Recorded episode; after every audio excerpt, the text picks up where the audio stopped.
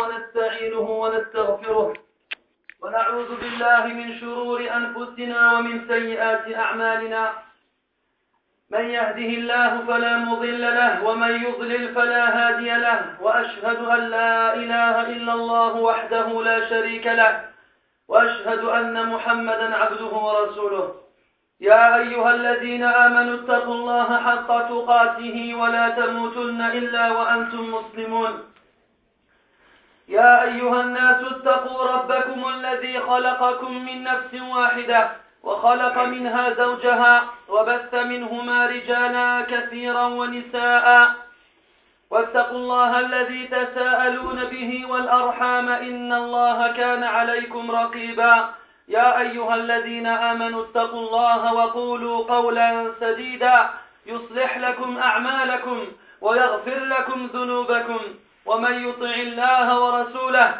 فقد فاز فوزا عظيما أما بعد فإن أصدق الحديث كلام الله وخير الهدي هدي محمد صلى الله عليه وسلم وشر الأمور محدثاتها وكل محدثة بدعة وكل بدعة ضلالة وكل ضلالة في النار أما بعد فيا أيها المسلمون لا يخفى على أحد ما صدر حديثا من رغبة البرلمان في إصدار قانون يمنعون فيه المرأة المسلمة من ستر وجهها زاعمين بذلك رفع شأن المرأة فبئس ما زعموا إن دولة كهذه كيف تجترئ على أن تمنع فردا من مجتمعها على شيء وقد أباحت ما لم يبحه الكثير ممن يعمر هذه الأرض كإباحتهم اللواطية والبغاء والإجهاض وغير ذلك مما لا يرضاه إنسان عاقل فضلا عن مؤمن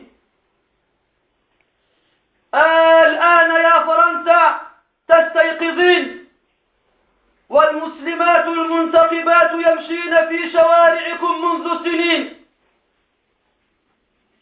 كيف تفتخرون عند الجميع أنكم دولة حقوق الإنسان كيف تفتخرون عند الجميع أنكم فتحتم أبواب الحرية على الجميع ثم تغلقونه على فئة من الناس دون غيرهم كيف تفتخرون وتجترئون على أن تجعلوا في حقوقكم للإنسان القرار الثالث ويتضمن هذا أن لكل حق التمتع بجنب كافة الحقوق والحريات الواردة في هذا الإعلان بدون أي تمييز بدون أي تمييز سواء كان هذا بسبب اللون أو العنصر أو اللغة أو الدين هذا عندهم بدون تمييز لغوي ولا عنصري ولا لوني ولا ديني ولا بسبب رأي اجتماعي أو رأي سياسي أو غير ذلك ولا بسبب أصل وطني أو اجتماعي أو عنصر أو أو وضع آخر بدون أي تفرقة بين الرجال والنساء فهذا كلامهم هذا كلامهم كيف تقول فرنسا أن النقاب يهين شأن المرأة ولا يوجد على وجه هذه الأرض مجتمع كهذا أشدا أشد إهانة للمرأة كلما باع أحدهم قطعة لحم أو زبادي أو سيارة أو هاتفا أو غير ذلك جعل في مقدمتها صورة امرأة عارية ثم يقولون أنهم يحترمون المرأة فبئس ما قالوا وزعموه أيها الإخوة الفضلاء نحن لسنا نتعجب من هؤلاء الكفرة لعنهم الله فقد أخبرنا الله تبارك وتعالى عنهم في كتابه فقال عز وجل ولن ترضى عنك اليهود ولا النصارى حتى تتبع ملتهم وقال عز وجل ولا يزالون يقاتلونكم حتى يردوكم عن دينكم إن استطاعوا أتدرون ما هو المؤسف أتدرون مما نحزن نحزن من بعض أفراد هذه الأمة ممن ينتسبون إلى هذا الدين ممن سمعناهم ورأيناهم في القنوات المختلفة من المذياع المرئي أو السمعي والله منهم نحزن ونتأسف هؤلاء الذين يقومون ضد إخوانهم هؤلاء الذين يشيرون بالبنان إلى أخواتهم وبذلك ينصرون آراء أعدائهم أنا لا أتعجب من الكفار ليس هناك مفاجأة إنما المفاجأة في موقف المسلمين والعياذ بالله إذا نظرت في القنوات الإذاعية تجد امرأة عجوزا متبرجة تعطي رأيها في النقاب تقول إنما النقاب من زي السعوديين فقط وإذا نظرت في قناة أخرى رأيت رجلا ليس فيه أية علامة تدل على أنه مسلم سوى كونه عربيا يقول ليس النقاب من الدين إن هذا من محدثات الوهابيين ما سمعنا بهذا في آبائنا الأولين وأشد من هذا وأنكى أنك ترى بعض أئمة المساجد وبعض المفكرين الإسلاميين على زعمهم يظهرون في القنوات ويقولون ليس للنقاب في أصل شرعنا ليس في النقاب في النصوص الشرعية أصل والعياذ بالله أيها المسلمون لا تظنوا أن كل من رقى المنابر هو أهل لذلك فكم من أئمة المساجد هو أجمل أجهل من حمار أهله كم من أئمة المساجد هو أجهل من حمار أهله والله نبكي دما بدل الدموع حينما نرى إخواننا وأخواتنا المسلمين والمسلمات يقومون ضد إخوانهم ويظهرون بذلك جهلهم العظيم القبيح فيما يتعلق بأصول دينهم أنا لست هناك أنا لست هنا لأتحدث مع الكفار ولست هنا لأوجه لهم رسالة إنما أقف بين يديكم ليكون الحق ظاهرا جليا وليهلك من هلك عن بينه ويحيى من حي عن بينه وأن لا يكون للناس على الله حجة بعد هذا البيان الذين ستسمعونه أي نعم إن النقاب من الدين شاء الجاهلون أم أبوا وإنه في ديننا لواضح جلي كرابعة كوضوح الشمس في رابعة النهار ما اختلف فيه أهل العلم إلا في حكمه وليست خطبتنا هذه موضع البسطة في تلكم المسألة إنما نتحدث ونبين أن النقاب له أصل في كتاب الله وفي سنة رسول الله وفي أقوام أئمتنا الكبار رحمهم الله ممن ليس لهم غبار عليهم وممن عرفوا عند المسلمين قاطبة بعلو قدرهم وعظيم شأنهم فاسمعوا أيها الكذابون الأفاكون يا من تفترون على الله الكذب والإثم والبهتان العظيم كيف تجترئون على أن تكذبوا على الله كيف تتقدموا على الله ورسوله عليه الصلاة والسلام من أنتم حتى تعطوا آراءكم من أنتم حتى تقولوا في دين الله ما لم ينزل به سلطانا إذا كنت جاهلا فاعترف بحقك واسكت ولا تتكلم أمام هذه الأدوات التي الهدف منا التي الهدف منها الطعن في الطعن في الإسلام والمسلمين والله نتأسف رجل ظاهره أنه عربي ظاهره أنه من أهل المغرب المغرب العربي لا تدري هل يصلي لا تدري هل يقرأ القرآن لا تدري هل مر به أن فتح كتابا قد قرأ فيه وهو يقول أن هذا من محدثات الوهابيين والله أنا أتحداه أن أن يعرف لهذه العبارة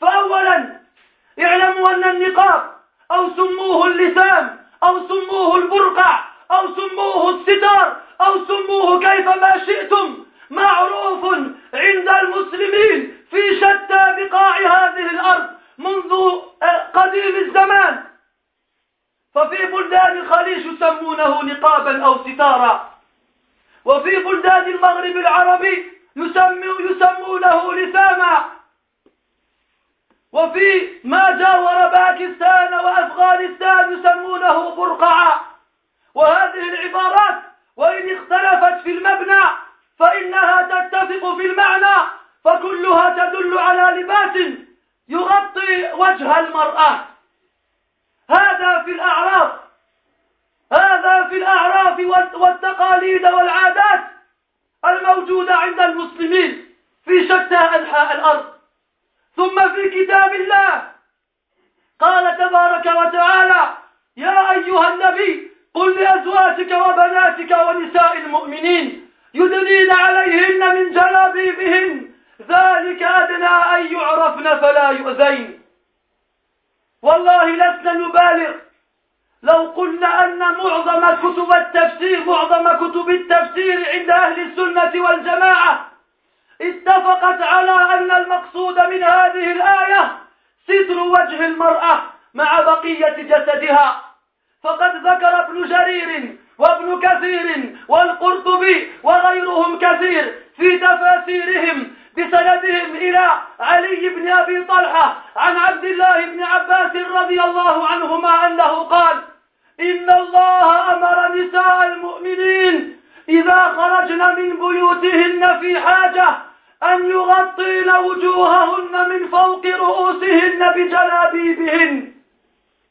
هذا كلام ابن عباس ترجمان القرآن وحبر هذه الأمة يقول إن الله تعالى أمر النساء المؤمنين أن يدنين عليهن إذا خرجن من بيوتهن لحاجة أن يغطين وجوههن من فوق رؤوسهن بجلابيبهن ويبدين عينا واحدة ويبدين عينا واحدة وقال محمد بن سيرين رحمه الله سألت عبيدة السلماني عن قوله تعالى يدنين عليهن من جلابيبهن فغطى وجهه فغطى وجهه بردائه وأبرز, وأبرز, وأبرز عينه اليمنى وكذلك ما رواه ابن جرير بسنده إلى ابن علية أن ابن عون رحمه الله قال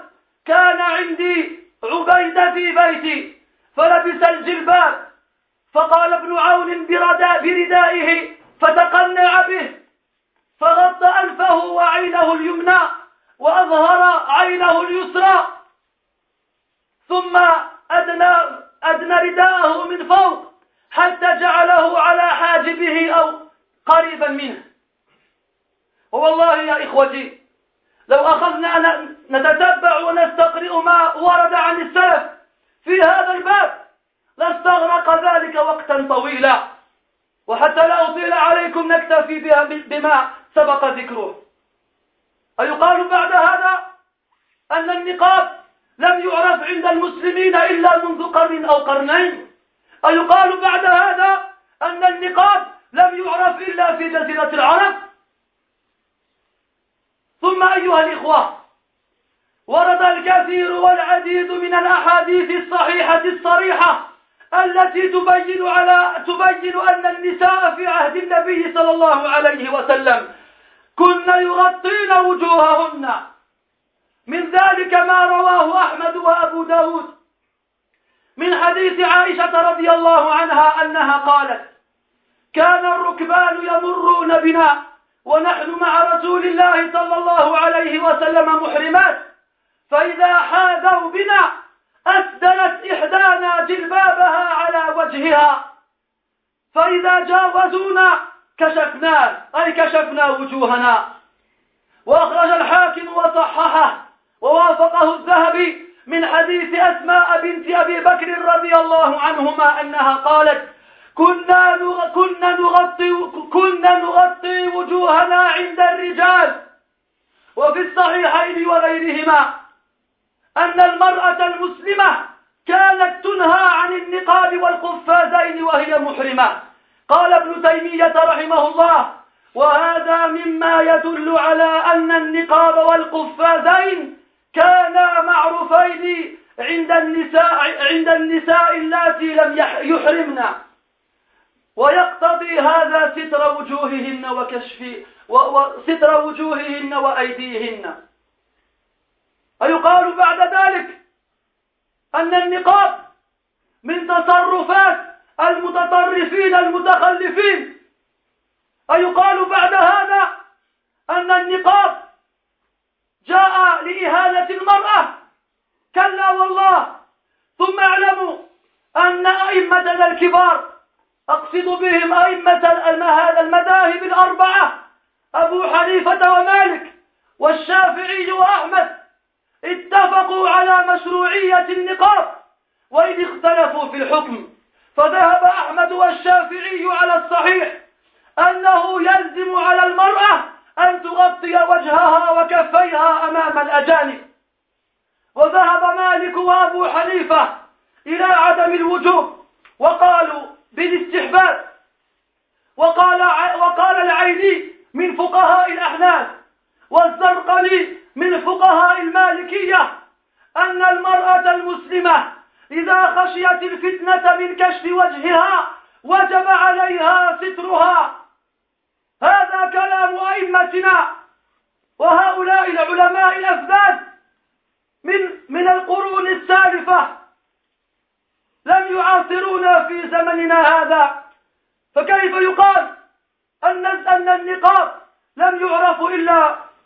في هذه الأواني الأخيرة فأنا أكرر أيها الأحباب أكرر مرة أخرى لست أتعجب من الكفار فهذا شأنهم وهذا ديدانهم وهذا ما يلتفون حوله منذ أزمنة بعيدة وأعوام مديدة وعديدة والله إنما نتعجب من هؤلاء الذين ينتسبون إلى هذا الدين وليس لهم منه إلا الاسم ولا يعرفون من القرآن إلا الرسم هؤلاء الأئمة الضالون المضلون والمفكرون الإسلاميون الذين يظهرون في القنوات ويؤيدون وينصرون آراء أعدائهم على إخوانهم والله نخشى عليهم من النفاق ما لا نخشى على غيرهم والله نخشى عليهم من النفاق ما لا نخشى على غيرهم كيف تنصر أعداءك على إخوانك كيف تنصر أقوال وآراء أعدائك على إخوانك وأخواتك سبحان الله منذ متى والمسلمون يعيشون في هذا البلد ومنذ متى ونحن نرى المسلمات المنتقبات يمشين في الشوارع ولا يلتفت إلى إحداهن أحد فلماذا ذلك انظروا إلى أحوال هؤلاء ما استطاعوا أن يتفقوا في الاقتصاد ولا في الشؤون السياسية ولا بالتي تتعلق بالأعمال والوظائف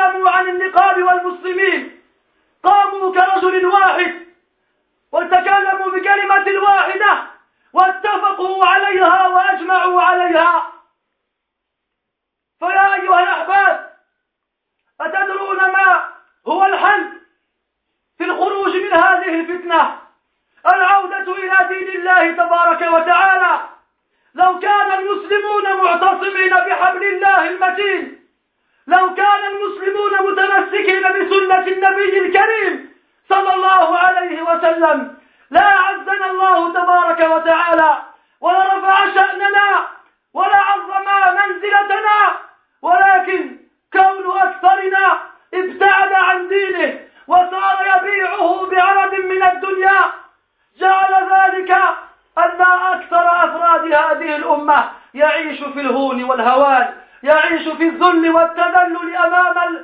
أمام إخوان القردة والخنازير قال عمر بن الخطاب رضي الله عنه نحن قوم أعزنا الله بالإسلام فمهما ابتغينا العزة في غير الإسلام أذلنا الله أذلنا الله ولله العزة ولرسوله وللمؤمنين ولله العزة ولرسوله وللمؤمنين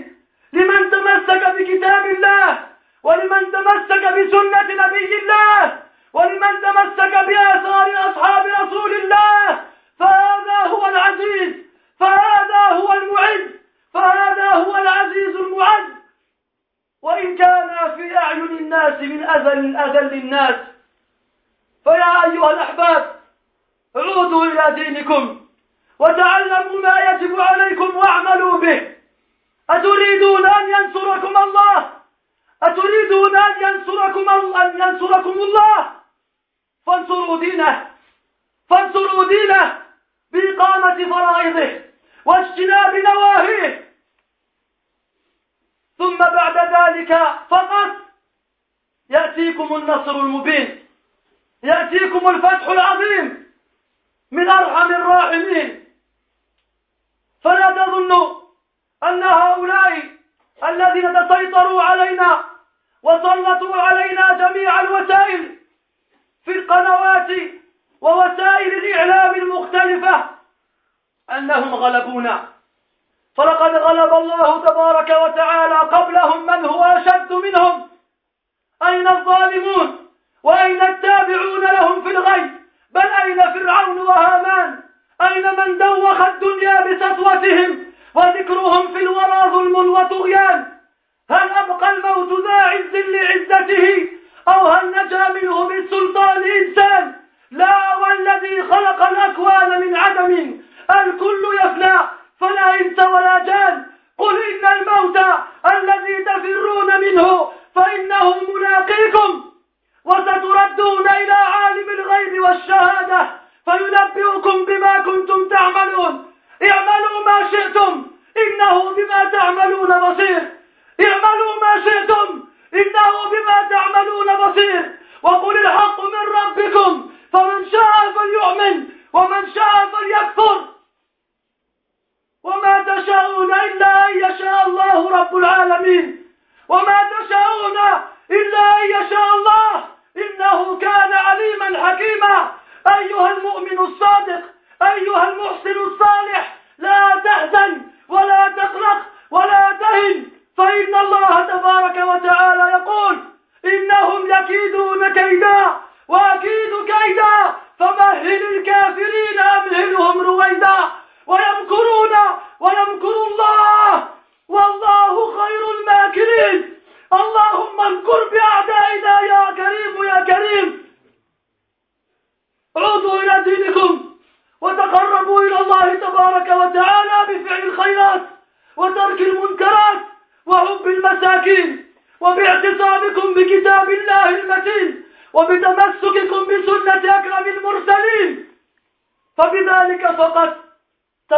من المفلحين من المفلحين أقول ما تسمعون واستغفر الله العظيم لي ولكم ولسائر المسلمين من كل ذنب فاستغفروه إنه هو الغفور الرحيم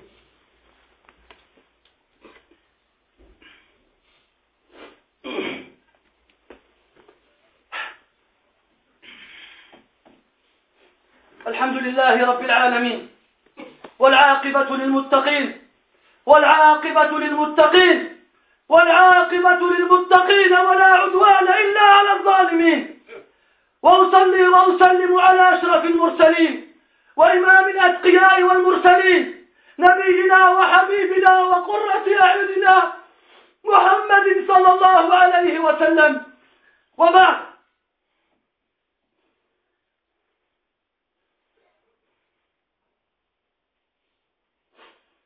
إطلاق تقسمت ignore ce que les membres du Parlement ont évoqué comme envie d'instituer une règle ou une loi qui aura pour but d'interdire à nos sœurs de se couvrir le visage. Ils prétendent que ceci est fait dans leur intérêt et que ceci est dans le but d'élever leur position à des femmes.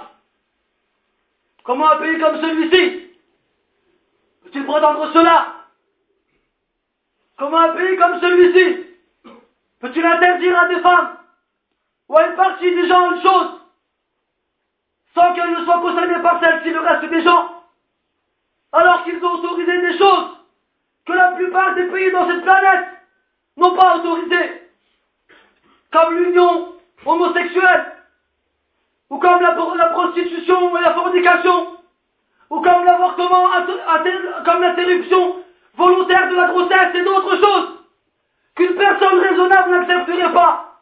Que dire alors d'un croyant Est-ce que c'est maintenant que tu te réveilles en la France alors que ça fait des années que des femmes ainsi vêtues marchent dans les rues de ton pays Comment peux-tu prétendre être le pays des droits de l'homme auprès du reste de la terre, alors que tu as l'intention de faire une loi comme celle-ci Comment peux-tu t'enorgueillir auprès des autres D'avoir auprès de toi la charte des droits de l'homme, comme toi tu le vois, et que tu mets en première règle de cette charte que tous les hommes naissent libres et égaux, et qu'ils disposent tous le droit de jouir de tout ce qui est concerné comme droit et comme liberté dans cette charte, sans qu'il n'y ait une distinction quelconque. Que ce soit une distinction au niveau de leur race, ou de leur couleur, ou de leur langue, ou de leur religion, ou de leur origine, qu'elle soit de leur pays ou qu'il a acquis par la suite, ou que ce soit par rapport à leurs idées de ou autres, sans qu'il n'y ait de différence entre les hommes et les femmes. ne sera pas c'est l'un des premiers articles de la Déclaration des droits de l'homme.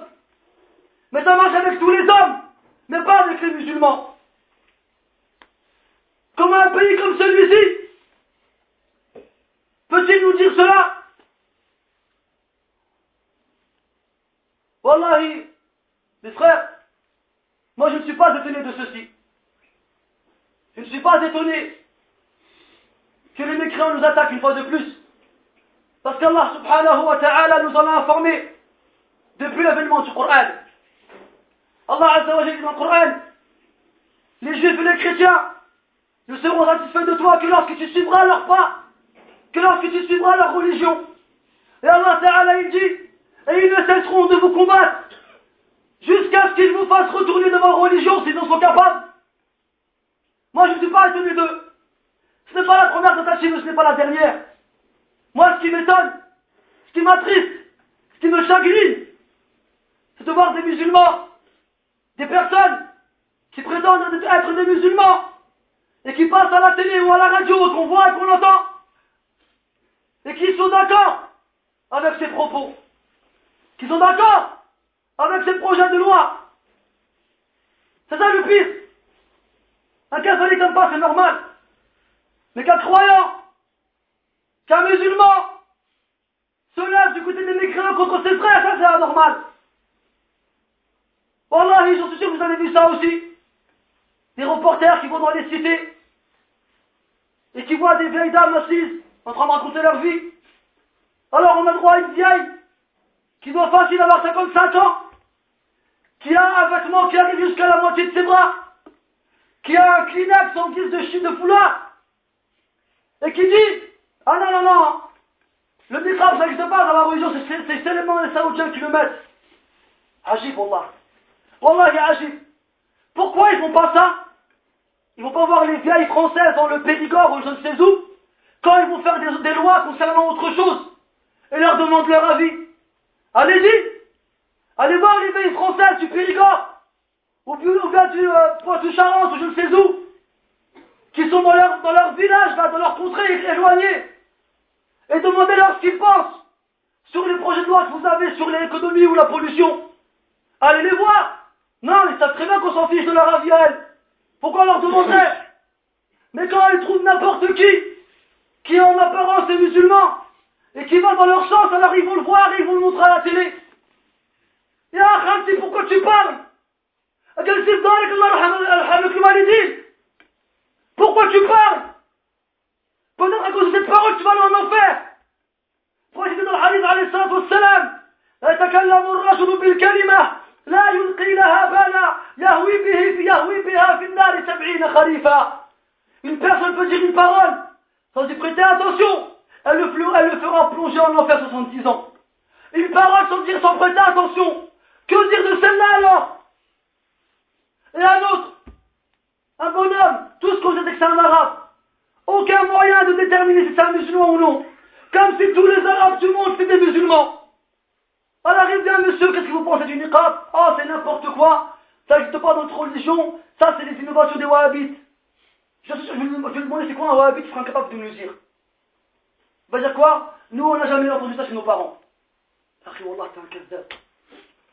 Wallah, t'es un menteur. Encore un jeune, il dit ça, peut-être. Mais subhanallah, vous avez oublié vos origines ou quoi vous avez, oublié vos pays ou quoi Pour les gens du Maghreb C'est quoi le thème Vous ne connaissez pas le thème, non Ça vous dit rien C'est pas comme le niqab s'appelle pas pareil, mais ça dit la même chose. Un voile avec lequel, avec, avec lequel la femme cache son visage. Les loups diffèrent, mais c'est la même chose partout. Dans le Khalid, dans Golfe, c'est le niqab. Chez nous, au Maghreb, c'est le nitham. Dans les pays de l'Afghanistan et tout ce qui est à côté, c'est le burqa. Et chaque pays, en fonction de ses us et de ses coutumes, il a un nom différent. Mais le, la chose, c'est le même. Ils cachent leur visage. Alors d'où tu viens toi pour dire que ça n'existe pas dans l'islam on a encore plus que ça. Des imams de mosquées. Et soi-disant des, des, comment ça, des, penseurs. Des penseurs musulmans, n'importe quoi. D'où ça vient ça, des penseurs musulmans Moi je suis musulman et je pense, alors je suis un penseur musulman. Et toi t'es un musulman et tu penses, alors t'es un penseur musulman. Alors on va tous dans les émissions de la télé, on dit tout ce qu'on veut. Subhanallah Alors tu vois des imams de mosquées. ils viennent disent quoi Ils disent il n'y a aucun texte dans le Coran et la Sunna qui parle du niqab. Mais qu'est-ce que tu racontes Wallah, ça fait que te voir devant les gens. Ça fait que montrer à ceux qui ont un peu de science que tu es plus bête que l'âme de ta famille. Et plus ignorant que plus ignorant de ta vie. Ne vous inquiétez pas de ce que je dis, les frères. Ce n'est pas tous ceux qui montent sur les manables qui sont aptes à donner des, des, des sermons. beaucoup d'imams, surtout dans notre pays, sont très très ignorants. Et avec facilité, je peux dire qu'un jeune qui a commencé à étudier l'islam depuis deux ans est plus que lui. Ne vous étonnez pas. Connaître le Coran par cœur, c'est bien. Mais ne rien comprendre, c'est pas bien. Et toi, chemin, je dans ton avis, tu dis n'importe quoi. Wallah, il est coupable, on ne s'étonne pas d'eux. Il n'y a pas de péché après la mécréance. Fais ce que tu veux, t'es seul. Tu pourras pas faire pire. Mais des croyants, ils font ça. Des musulmans, ils font ça.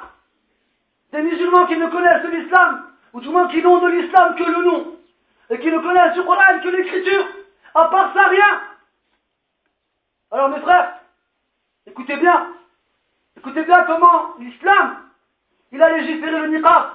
Depuis le départ. Depuis le départ.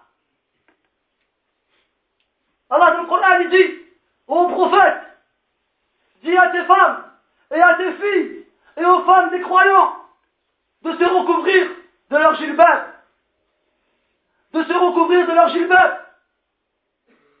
Vous allez me dire, c'est quoi le gilbab C'est un vêtement qui couvre le corps de la femme. Et les savants de l'exégèse, de l'interprétation du Coran, et je parle des premiers musulmans, pas des contemporains, pour pas qu'on nous dise que le niqab, c'est eux qui l'ont inventé. Hein Je parle d'Ibn Abbas, je parle de Ubaidat al-Salmani, je parle d'Ibn Aoun, je parle de Ali ibn Abi Talha. Et je parle de Ibn Ibn Jalil, Ibn Qurtubi, les autres.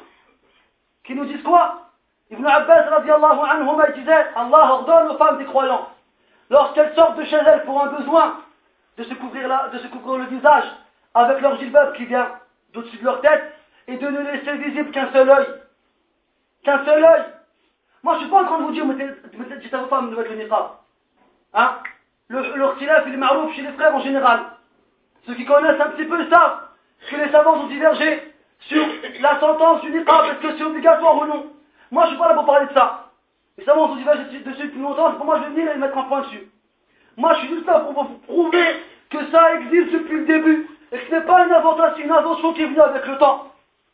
Ibn Abbas, radiallahu anhu, pour ceux qui ne connaissent pas, est le neveu du prophète, le cousin du prophète, alayhi salatu le neveu de Maïmouna, et de ses épouses le fils de son oncle Abbas ibn Abdel Muttalib. Hein Celui que le prophète a appelé l'interprète du Coran. Il a dit Allah, il ordonne aux femmes du croyant, lorsqu'elles sortent de chez elles pour un besoin, de se couvrir la tête et le visage, et de ne laisser qu'un seul œil, comme au bled. Et je parle aux personnes âgées. Billah comme quand vous étiez petit, vous voyez les femmes quand vous étiez que les, vieilles. Elles n'étaient pas comme ça dans, dans le bled. Eh bien, elles étaient comme ça. Et même Hatta al dans certaines villes, au Maroc, en Algérie et ailleurs, eh bien, elles sont encore comme ça. Alors pourquoi vous nous dites que vous n'avez jamais vu ça Pourquoi vous nous dites que c'est n'importe quoi Subhanallah Ensuite, les hadiths authentiques qui nous rapportent et qui nous informent sur ce fait-là, que la plupart des femmes à l'époque du prophète alayhi se couvraient le visage. Aïcha anha nous rapporte que lorsqu'elle était en état de sacralisation avec le prophète alayhi lorsqu'elle s'apprêtait à faire le pèlerinage, il y a des cavaliers qui passaient près d'eux. Alors lorsqu'ils passaient près d'eux, eh ben elles se couvraient le visage avec leur gilbert. Et lorsqu'ils partaient, elles le découvraient. Asma bin Abi Bakr anha la fille d'Abou Bakr al-Siddiq, elle a dit Nous cachions nos visages des hommes. Nous cachions nos visages des hommes. Alors comment tu peux dire, espèce d'ignorant, espèce d'imbécile, que le niqab, ça fait partie de la, tradition des wahhabis, des wahhabis Toi, t'es parti écouter un journaliste à la télé, t'as appris un mot, tu l'as répété comme un perroquet.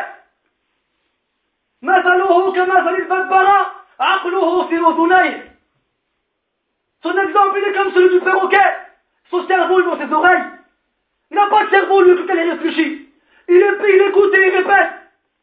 Comme un âne. Quand le monde c'est quoi, je je sais pas. Comme le monafique dans sa tombe, quand l'ange lui poser la question. il dira,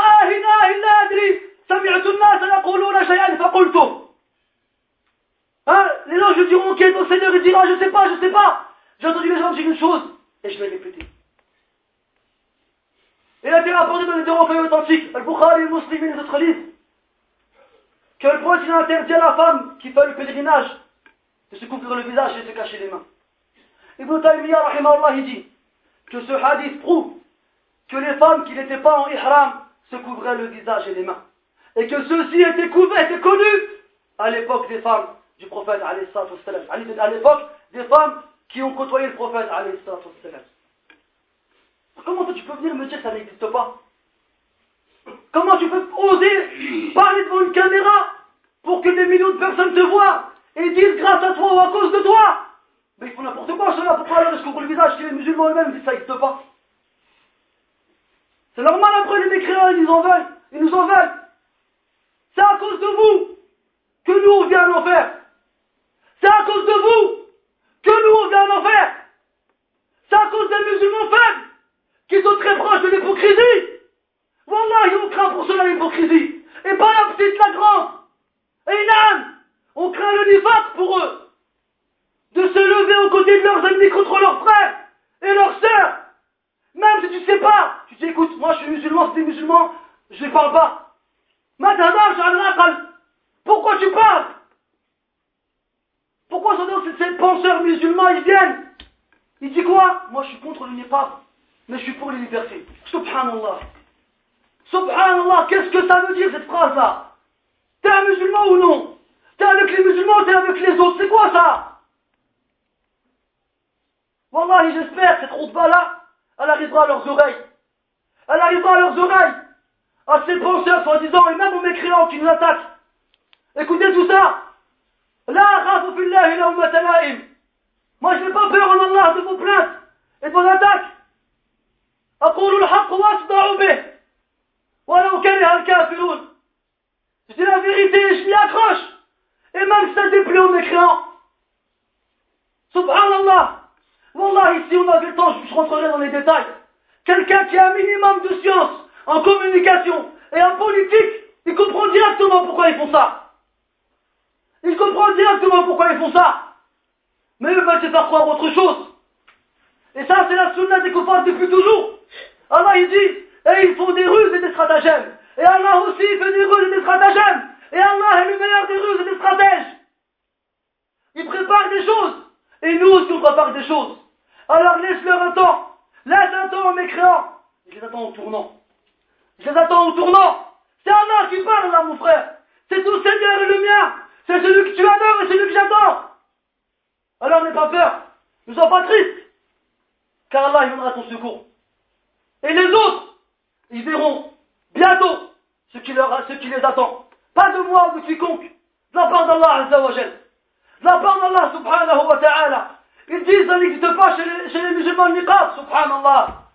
Et qu'est-ce que tu fais de l'imam Ahmed, et de l'imam Shafi'i, et de l'imam Malik, et de l'imam Abu Hanifa Sachez mes frères qu'ils sont tous d'accord sur la législation du niqab. Ils divergent juste sur son jugement. Ahmed et Shafi'i, Allah, ils voient que c'est obligatoire pour la femme de se couvrir le visage et les mains devant les hommes étrangers. Abu Hanifa et Malik, ils voient que c'est recommandé seulement. Mais la plupart des savants de leur domaine madhab, voient que si dans le cas où la femme montre son visage, elle sera une cause pour la tentation des hommes, alors elle doit couvrir le visage. C'est pas moi qui parle, c'est les grands savants des madahib, les quatre, sur lesquels tous les savants, tous les musulmans sont d'accord. Et toi, tu viens de pas, et tu dis ça n'existe pas. Non, mes frères. Mes frères, ne vous inquiétez pas. Wallah, mes frères, n'ayez pas peur. Mes frères, ne soyez pas tristes. Allah Ta'ala, il s'occupe de nous et il s'occupe d'eux. Hein? Inna Wali Allah! Inna Wali Allah! Mon allié, c'est Allah. Et c'est lui qui prend en charge les pieux. Tu veux la victoire, mon frère. Tu veux le secours, mon frère. Alors crains Allah subhanahu wa ta'ala où tu te trouves. Tu veux que les musulmans soient fiers à nouveau. Tu veux que les musulmans ne soient plus opprimés, ne soient plus humiliés. Alors reviens à ta religion. Reviens à ta religion. Tu veux qu'Allah te secours. Tu veux qu'Allah te donne la victoire. Alors secours, secours sa religion. Secours sa religion en appliquant ses obligations et en délaissant ses interdictions. Et n'oublie pas ce qu'Allah Ta'ala a dit. Ya ayyuha amanu. In tansurullah yansurkum wa yusabbit aqdamakum. Oh vous qui avez cru, si vous venez au secours d'Allah, de sa religion, de son livre, de la semaine du prophète alayhi salam, alors il, vous, il viendra au vôtre et il raffermira vos pas.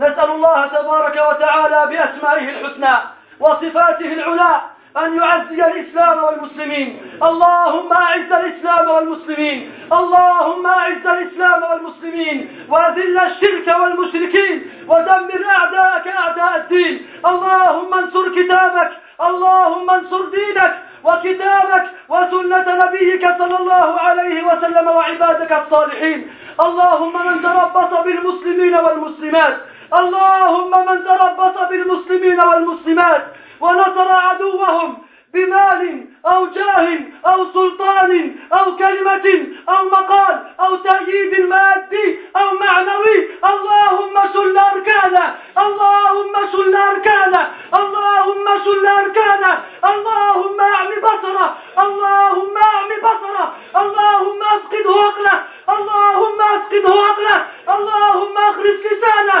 اللهم أخرج لسانه اللهم اجعل الموت أغلى أماديه اللهم اللهم اجعل الموت أغلى أمانيه اللهم افتحهم في بقعر بيتي